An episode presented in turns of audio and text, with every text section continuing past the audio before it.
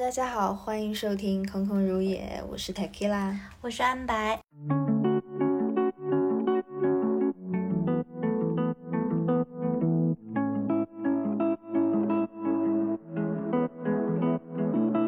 Don't lack imagination. I'm just too scared to try. Afraid that I won't make it. But if I never step outside. 最近我们在社会上，在新闻上听到了特别多的事情，就是关于女性的安全这样子的事件。然后前阵子大家肯定也听说了很多，嗯，一些女性的新闻，从那个阿里的性侵案开始，然后到各路明星爆出来的性丑闻，还有最近的社会案件，就是西安。那个地铁里面的事件，大家肯定，如果是身为女性的话，就是对女性的处境会有很多的想法。那我们最近也是，因为在社会上偶尔也会遇到这种事情，所以比较感同身受。所以今天想跟大家讨论一下这些由社会案件引发出来的一些思考吧。然后，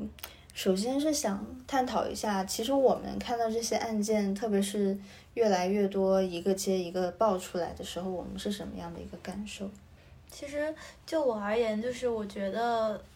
嗯，就是最近这段时间嘛，好像是你说不清是什么时候是一个起点，但是好像那个起点之后就频繁的，就是开始有类似的新闻被爆出来。其实第一个感受是，嗯，就是会觉得很。悲伤，然后很愤怒，就是在大部分的时候，我看到这样的新闻，我会在想我能做什么，能做到什么。然后你发现，其实你自己能做的事情可能微乎其微的时候，就会觉得非常的无力，就是那种很，就会有很悲伤的感觉。然后还有一点是，经过第二次思考之后，我会觉得说，那这样的事情在现在的社会，它已经开始。能够引起那么多重视了，那是不是说大家已经在开始意识到这个问题了？那你同样的，你说，嗯，就是性犯罪啊或者什么，他不可能说以前就没有嘛？那以前大家都处于一个就是听不到或者是看不到的状态，那相比较之下，反而是你能看到了，你即使觉得悲伤、觉得愤怒，那至少证明了大家开始去关注这方面的事情了。我觉得至少从女性的角度来说，是越来越多的人敢站出来，去揭露自己的伤疤，然后去嗯捍卫自己的权益，还有人身安全。对，前几年在好莱坞爆出来的那个大佬，嗯，然后他不就是因为一个女星站出来，然后后面就引起了很多同样受害者之之类的控告嘛？是的。然后其实现在。我们看到的很多水花，它其实也是从嗯很多年前开始的。就比如说吴亦凡那个事件，其实是很多女生在多年前都遭受过他不公平的对待，嗯，然后包括前锋啊什么的。然后阿里的那个事件，其实之前在其他的大厂也爆过出来嘛，嗯，但只能说现在女生，嗯，她敢不要脸了，嗯，就是她敢，就是以自己的。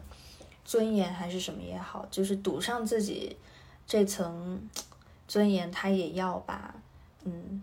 遭受过的不公给揭露出来。我觉得还是一个很很大的改变吧。嗯嗯。但是现在信息渠道越来越广嘛，然后每个人看到的信息来源都不一样，就是我们更关注于事件本身，但是其实你的信息源是怎么样的就。变得毫不相干嘛，就毫不重要了。这个时候，其实如果是说有一些人是从片面的角度去看到这个事件的话，也很容易引起很多误会。对，就是最近最想说的就是关于西安的那个事件。嗯哼，就是那个事件，虽然一开始是，嗯，很多人是以女生的角度来看，觉得这个保安就是不不配做人啊，然后什么的。然后他采取暴力，然后就更严重的话是映射到整个西安的这个城市，就大家对他抱了很大的恶意嘛。嗯。但是后来到官方，流露出来的新闻，我们大概才掌握一个全貌，就是女生她有她好像也有自己的过错，嗯然后保安他可能出发点是好的吧，就是想维护一个公共的秩序和安全，但是没想到就是他用了一个很错误的手法，很极端的手法，然后也是一个很不尊重人的态度吧，然后把女生搞成那个样子。所以其实我想讨论的一个问题就是，有时候我们是不是看带着滤镜在看受害者？就是比如说女生她肯定是，呃，无罪过的受害者，就是一个嗯百分百干净的受害者。然后是迫害人，通常来说是男生，他就是一个百分百有罪的形象。我觉得其实大部分人肯定是会有的，嗯，这样的事情就以西安这个事件举例吧，就是，嗯，我觉得受害人他有问题，即便有问题，他也是一个受害者。那保安，嗯即便他可能一开始是呃出发点是好的或者是什么的，但是他最后做成的事情，就是他最后做的事情是造成伤害了。嗯就是他可能需要把就是双方的过错各自分开看，但是对于大部分人来说，我觉得不是说带受害者滤镜，而是他们希望是一个就是嗯百分之一百无过错的受害者，对。这样子他们好像可以就是百分之一百的去支持他，就他们心中构想的两者的形象都是一个是百分百有错的，一个是百分百没错的，嗯然后所以才会在事情发展的过程中，就一开始我觉得那个女生一点错都没有，因为她受到那么大的伤害，我觉得全是那个保安的问题，那我就需要这个女生一点错都没有，然后我才可以在网上帮她说话啊或者什么的。但是但凡我看到有一些反转了，我又需要就是当我要去帮保安说话，我又需要她是一点错都没有。就是现在的人好像没有办法去承认说，呃，这个女生是不对的，她做了这些事情，但是她同样是这件事情里面受到伤害最大的，嗯因为她被迫在大庭广众之下，嗯，就是以一个非常就是失去自尊的方式裸露她的身体嘛。而且你真的如果说要嗯用法律什么去衡量的话，其实，在公共场合扒了女性的衣服，其实也是属于猥亵罪了嘛。All the good girls go to hell. Cause even God herself has enemies. And once the water starts to rise, and heaven's out of sight, she'll want the devil on her team. 所以我觉得，其实现在从这些案件，呃，就是从他的这个呃 受害角度去剥离出来，还原事件事件本身，其实是变得越来越难的。嗯因为很多人，就不管是男人还是女人，他会自动的把这个案件，呃，把它片面化，然后上升到一个性别对立的高度。嗯就好像这件事情是，当然女生其实在这种场合受到的挫折或者是羞辱是非常多的，嗯，但是直接把它上升到一个女生就是呃弱者、受害者，然后男性就是永远施加伤害的那一方，其实是有一点怎么说矫枉过正吧？我觉得，嗯，过度女权吗？你觉得是？我觉得他还根本就没有算得上女权，就是有一些人他会揪着这个事件，然后就不由分说的开骂。哎，这个就是让我想到，就是呃，我跟我一个男性朋友聊天嘛，然后我们就聊到就是相关的一点，就是他说了一个蛮奇妙的事情，他说现在就是最近这种事情出来之后，很多人都在说，就是这个社会对女性的恶意很大，对，但是他却没有什么感觉。然后我代入了他想一下，就是呃，我会在什么场景觉得说这个社会对女性恶意很大？其实很多时候我是可能在一个比较旁观的角度，就比如说我去看一些娱乐新闻，嗯。然后我就会看到男性明星如果出轨，那他之后的职业发展可能还是会很好，但是呃，女性她如果出轨，就女性明星，那可能之后的职业生涯就基本断送了。就在这种时候，我会觉得说，社会对女性的恶意是大的，但是在平时的生活中，就是嗯，好像就是男女性别之间其实是没有那么的对立。就是女性通常会被遭受被冠上一个荡妇，嗯或承受一个荡妇羞辱这样子的不公平的对待。嗯但是男生来说的话，嗯，他们通常会神隐一段时间，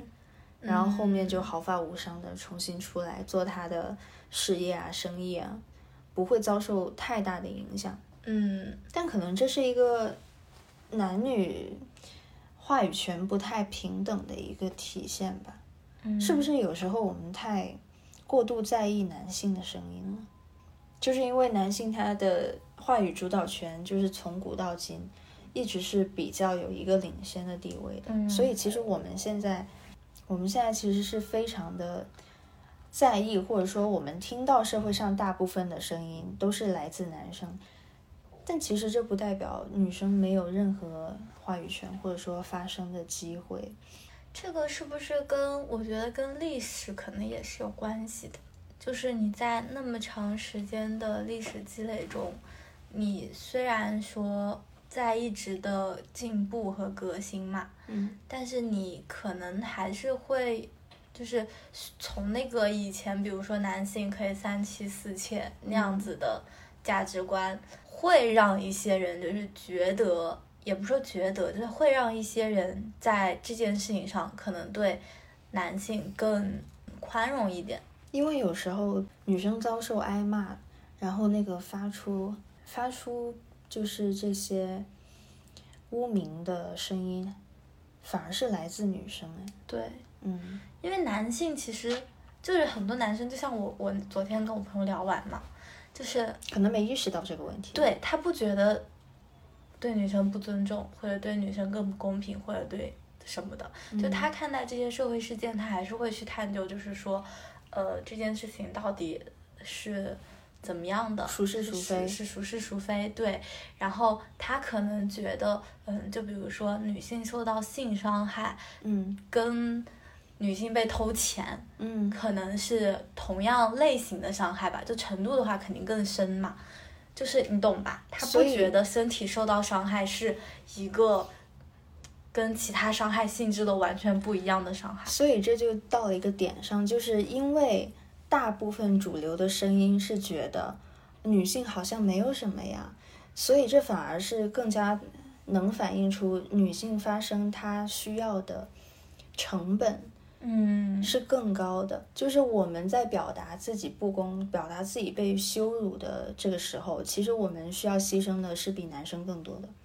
因为就是如果你幻想一个场景，一个男的在地铁里面被耍流氓了。嗯，他很有可能就大声地说说出来，但女性总是在不安，然后猜测、怀疑中会想说：“哎，这个人有点奇怪，他是不是真的性骚扰我了？嗯或者说，我刚刚被性骚扰了一下，但是我又不愿意承认，我不敢承认。然后我这个时候应不应该说话？应该说什么话？嗯，然后就是应该找谁帮助？嗯就是关于在找谁帮助的这个点上，你之前说到了一个问题，就是旁观者如果他不作为，会不会在某种程度上降低了犯罪成本？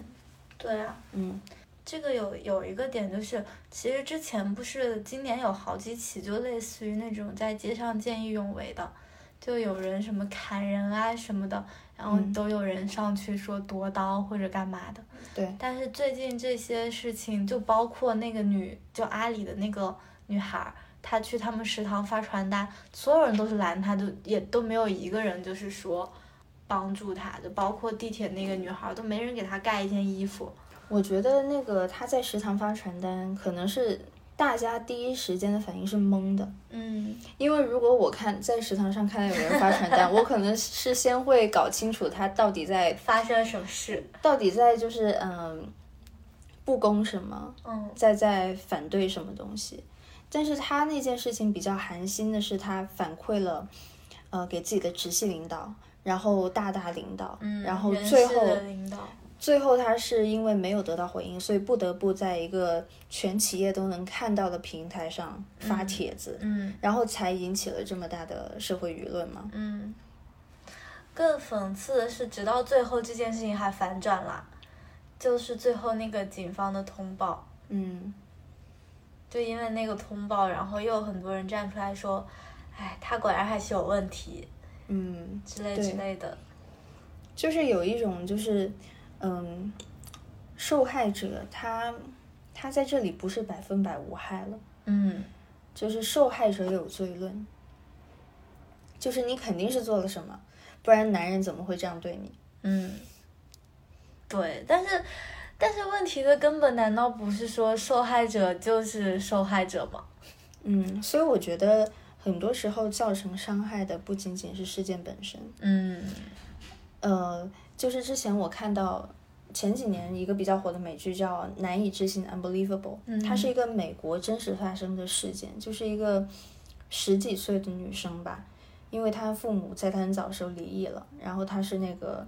被收养的，然后她就有一个很低的自尊心，再加上她就是可能之前有好几年是居无定所的。然后他是一个不太懂得为自己辩护或者是声讨权益的人，所以有一次他在家里，然后被呃别人破门而入性侵了，宿舍吧，对吧？对，然后被性侵了之后，他其实一开始还有点不相信，然后后来他选择去报案。报案的时候，那两个男生的警察就是对她，首先有一种很不尊重的态度，就是当场就问他一些犯罪的细节，让他很羞愧。嗯其次就是问他很多，你感觉是在嘲笑他的问题，嗯，就是觉得这么一个小女生连犯案者的那个外貌啊什么都记不清楚，然后她自己又是一个没人要的小孩，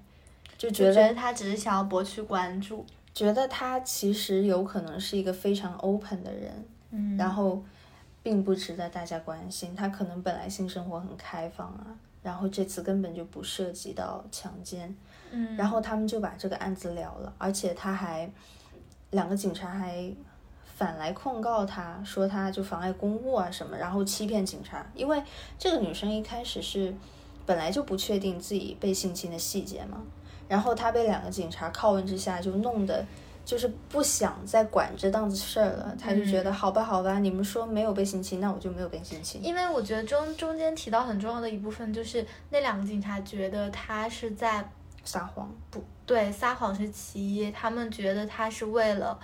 嗯、得到别人的关注嗯而撒撒谎，嗯，就是这个可能是戳到了他父母离异，然后没有人痛处，对嗯。我觉得是戳到了他那个点，然后他就很想尽快的摆脱这个事情。后来是一个女警在呃侦破一个连环的强奸案的时候，又找到了几年前这个 unsolved 的 case，、嗯然后重新找上他，才发才了解清楚他是真的被性侵，嗯，然后最后再帮助他找当年的凶手这样子。嗯然后这里其实就跟之前的阿里事件，我觉得很像啊，就是大家一开始根本就不愿意相信他嘛，嗯但不同的就是这个女孩子她太弱了，她十几岁的少女很难为自己辩护，但是阿里的女生她是很勇敢的站出来了，嗯，而且她也很幸运，就是有周围的人支持她，就她的丈对夫。，还包括大部分阿里的员工吧。然后我们再说到另一个问题，就是从社会议题到嗯自身的话，因为我觉得我们多多少少会在地铁上遭遇一些很羞愧，然后也是类似这种性骚扰、性侵犯的事情。就是我们在遇到伤害的时候，应该第一时间做什么？如果我们发生类似的事情的话，第一时间，我觉得比较保险的可能是向那个场合下的他人求助。嗯对，因为你直接反抗的话，就你不确保那个人会不会在，就是携带凶器啊，或者是有什么更危险的事。嗯，所以我觉得求助可能是一个比较好的方法。我不知道大家的经验怎么样，但其实我有一个感觉，就是那种作案的老手，嗯特别是年上了年纪的，他可能是任何反抗的机会都不可能给你的。嗯，但是如果大家觉得在地铁上有异样，而且对方让你无法辨清是不是在性骚扰你的时候，那么那个对方有可能是个新手，嗯就可能他自己也是很害怕，然后战战兢兢，怕被你发现。我觉得这个时候我们可以强势一点，嗯就是你觉得不舒服了，第一时间说出来。那么其实我觉得大多数情况下，对方是不敢再骚扰你的。嗯我上次就遇到过一个很奇葩的事情，就是在那个十一号线上，因为下班的时候人非常多，很挤。然后我在车门的那块儿，嗯然后他开门不是有很多人要进来嘛？那个时候我通常就是站在旁边扶着把手，嗯，然后有一个男生呢，他进来的时候，他就是也是牢牢扶着把手，而且有点害怕碰到我。嗯然后那个时候我觉得有点放下了戒心，我就想说，哎，这个男的他他自己也很也很害怕碰到别人嘛，那他应该就是不会对我造成了什么伤害，我就放松了。但是后来我就觉得有异样，就是觉得这个男的在蹭我，但是地铁依然是非常的挤，所以我就觉得不舒服，我觉得有点情况不对，我就把那个我的袋子，刚好我提着我的手提电脑，然后就把我的袋子挡在了我和他的中间，然后到下车的时候，我觉得我那天是比较幸运，嗯就是遇到一个警察，然后那个警察呢是便衣嘛，他和他的女同事也是一个警察，看到就是那个男的其实后来是有意在蹭我的，嗯然后他们就因为车很挤，所以他就把那个犯罪的过程拍下来了。嗯然后我就跟他们回去做了笔录，然后陪他们看了那个监控，还有他们拍下的视频。我就发现，就是，嗯，你越给他可以趁人之危的机会，他就会越不手下留情，他就会得寸进尺。所以我觉得，其实女生第一时间，不管是男生女生，第一时间肯定是把自己强势的一面亮出来，然后当个泼妇，嗯也没有什么不好的，可以大声喊出来。然后其实这个时候会吓退，我觉得会吓退百分之五六十的人吧。而且如果是在就是人比较多的公共场合，他可能也不太会就是说对你进行，他就抓准了你可能不敢说。对，所以这个时候就要营造一种自己非常敢说、非常就是老子不怕你的那种感觉。就感动老娘。对对对，然后让对方觉得你不好惹。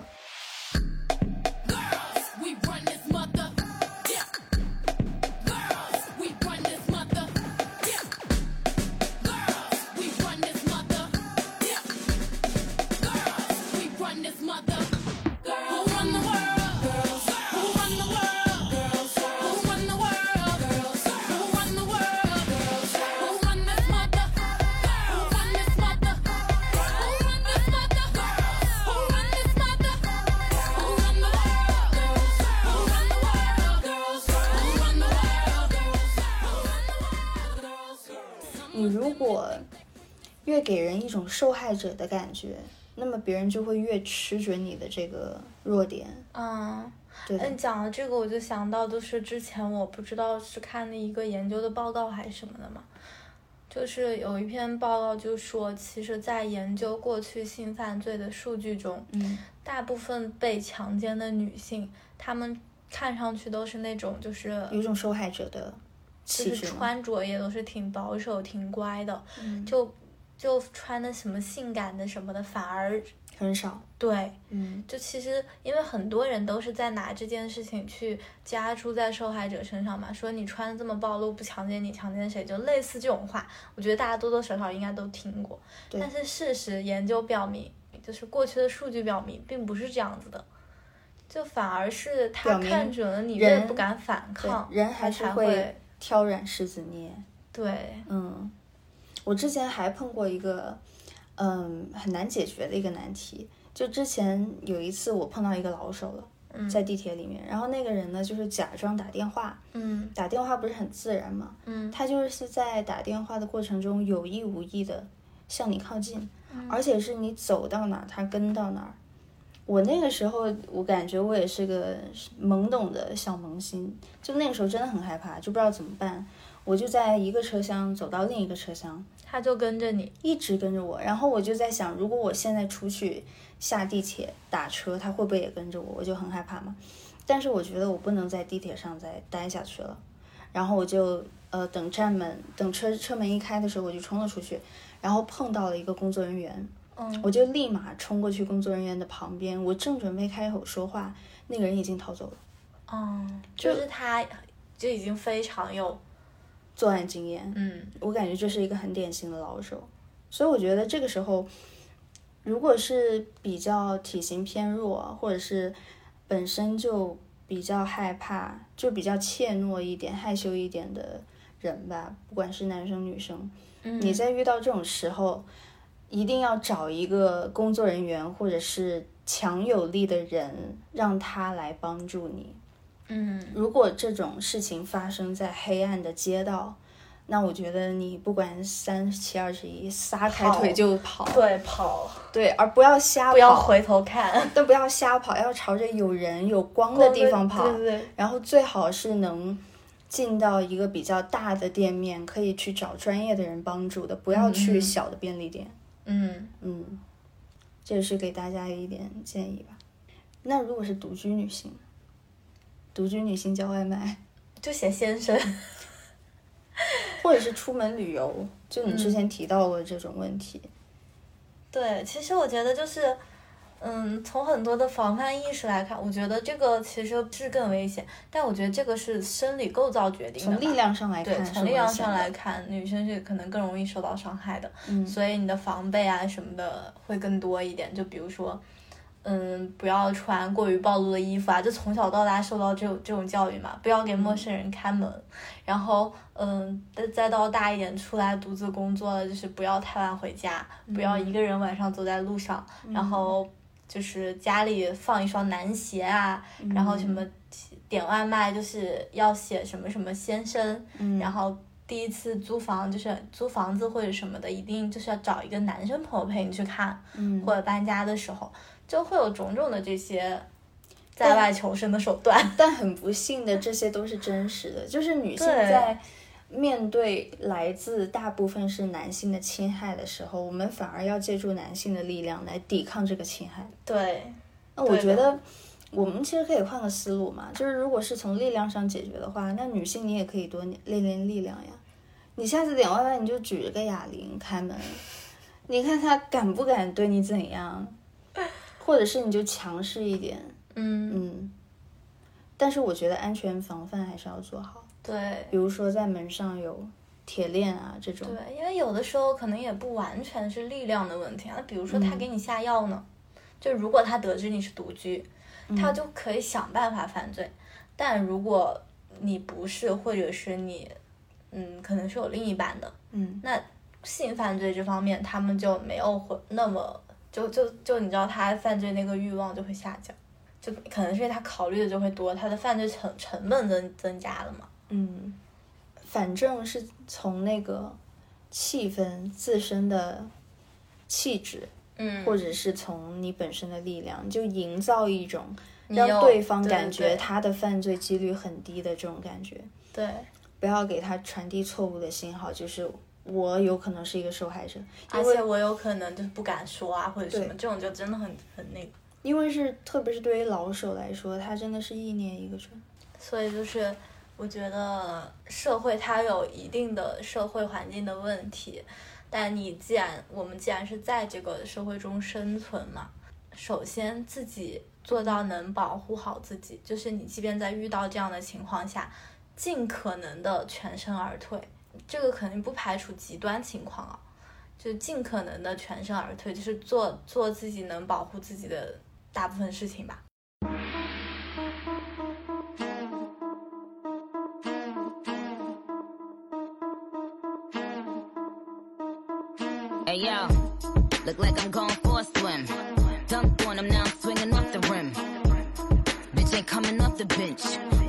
Coming off the court fully drenched. Here goes some hater rain, get your thirst quenched. Style doing him in this Burberry trench. These birds copy every word, every inch. But gang gang got the hammer and the wrench. I pull up in that quarter million. 然后第二就是说，嗯，发生也好，然后正确看待这些事情也好，嗯，或者就是，哎，就那天我我其实跟我同事就讨论到这件事情嘛，因为我们讨论到这件事情的一个点是说，我们看到这些新闻都觉得很愤怒，嗯，但是我们都觉得自己好像什么都做不了，嗯，那你这些愤怒是有意义的吗？我后来想，我觉得就是这些都是有意义的。就是你你不管是你有没有在网上说话，或者你是不是对这件事情感到气愤，至少保证了你再次你周围的人遇到这件事情的时候，你可以帮得上他们。嗯就我觉得，其实就是像每一个人都有了这样的意识之后，那其实就是有效的了。你慢慢的、慢慢的、慢慢的，社会的意识形态啊，或者是什么的，它就是会慢慢的改变的。因为我觉得我们在生活中其实对付的并不是那一小撮最不好惹的人，嗯就是其实你在生活中遭遇到的很多不公，是那些你可能从来没有在意过他的那种人。嗯所以这个时候，我觉得，因为强者他就是比较会有倾向性的欺欺负弱者，所以不管是女性还是男性，我觉得你刚刚说的全身而退很重要，嗯，但是就不要把全身而退变成了一种夹缝生存，还对还是要提升自己的力量。我我说的全身而退就是保护自己身体健全，对对对对对。我是指这个。同样练好力量还是十分重要。而且我觉得，嗯，因为现在发生的人已经越来越多了，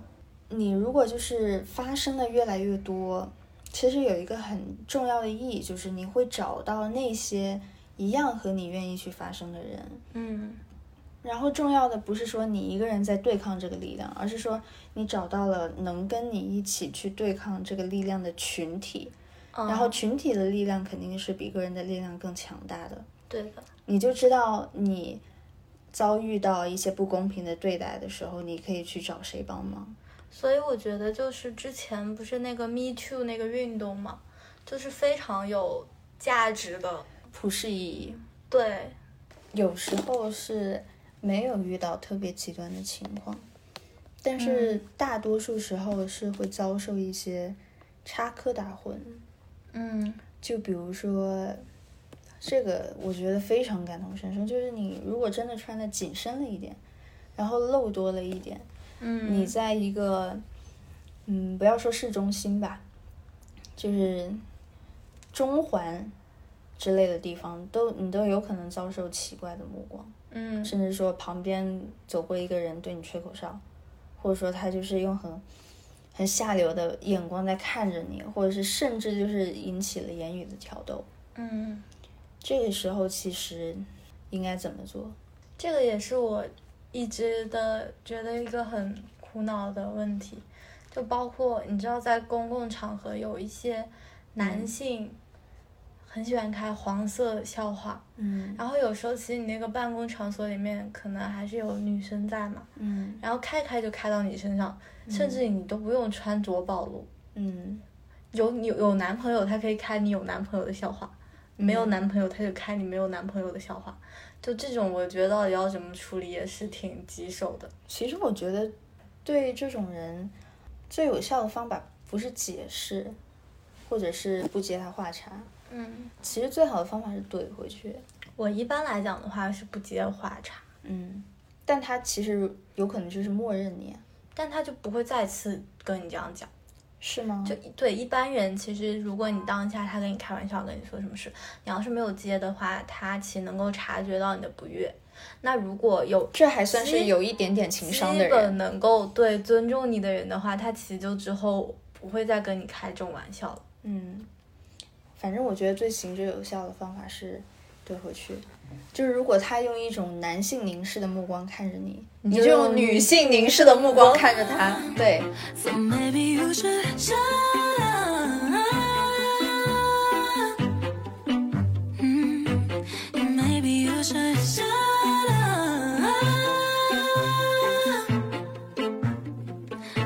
If only you would shut up.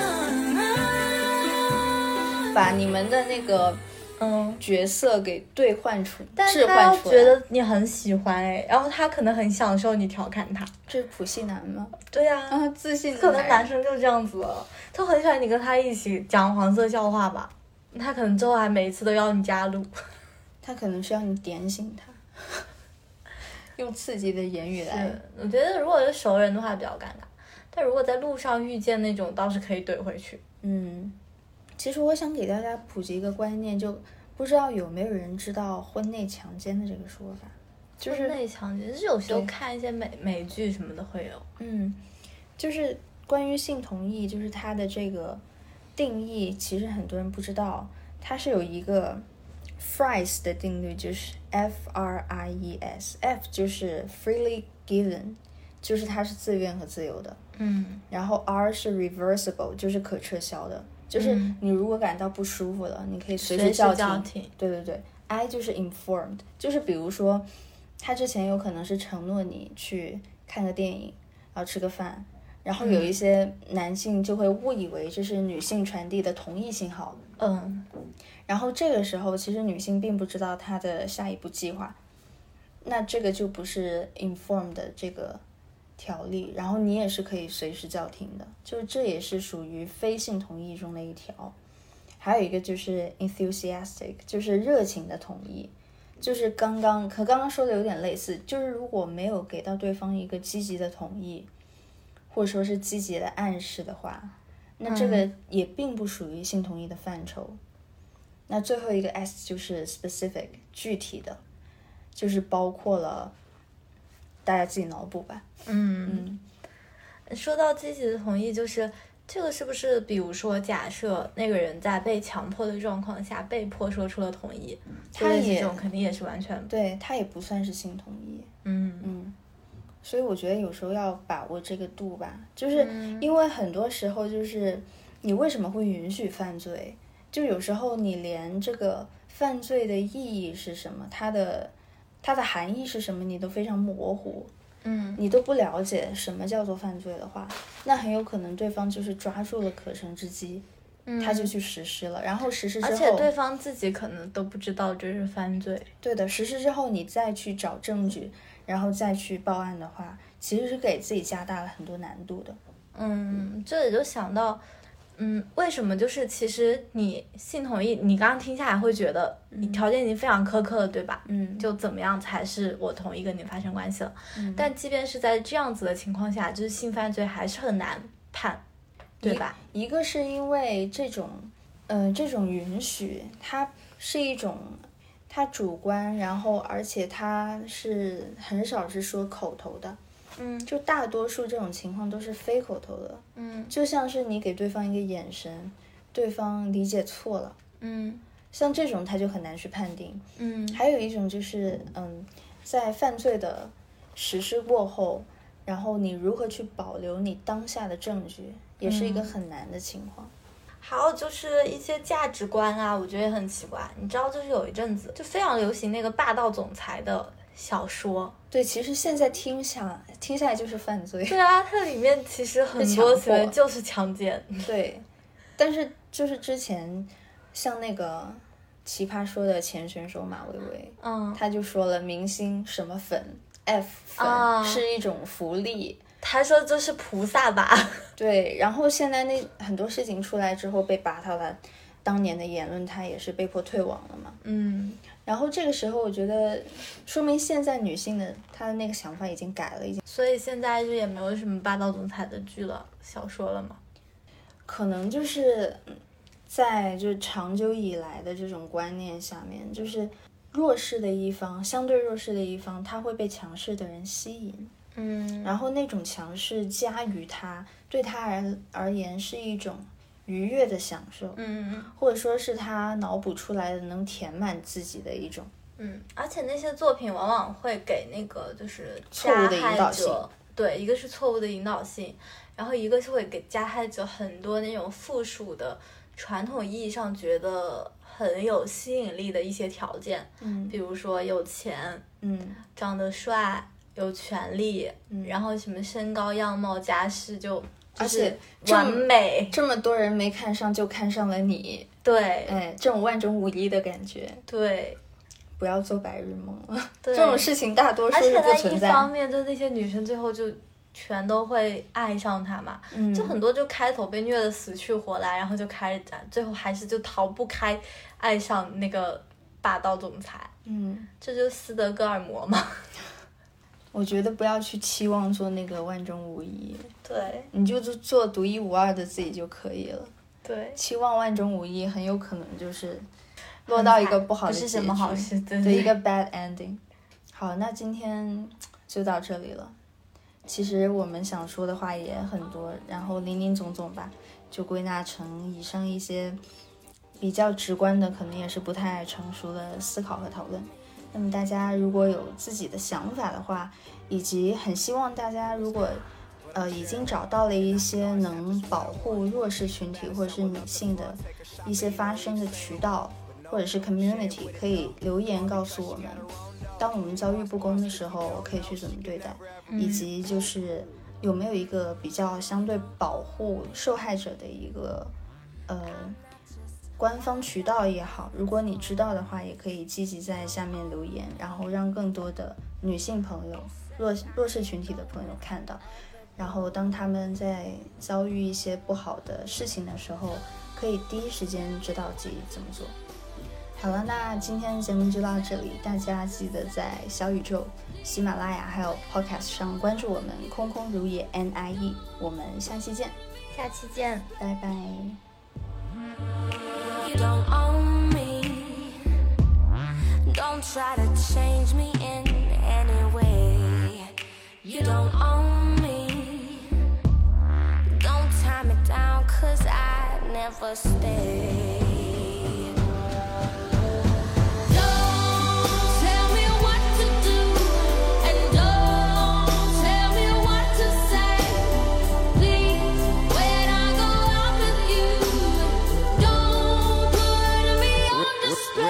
Real, real, real, really though, honestly, I get bored of basic. She's the baddest, straight up vicious. Texting her and asking her if she's alone and send some, send some pictures. She said no. What? Well, goddamn. She said come over and see it for yourself. Never asking for your help. Independent woman, she ain't for the show.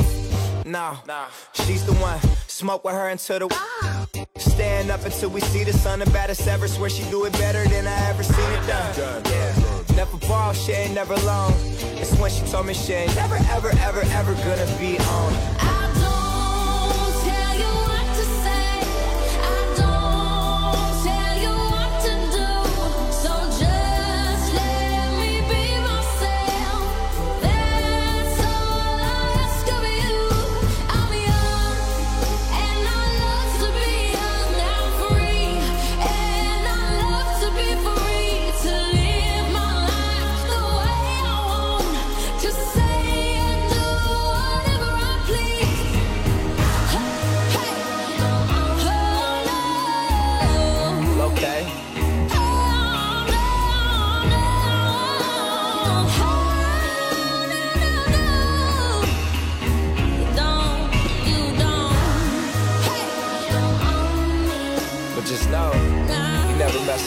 me before though.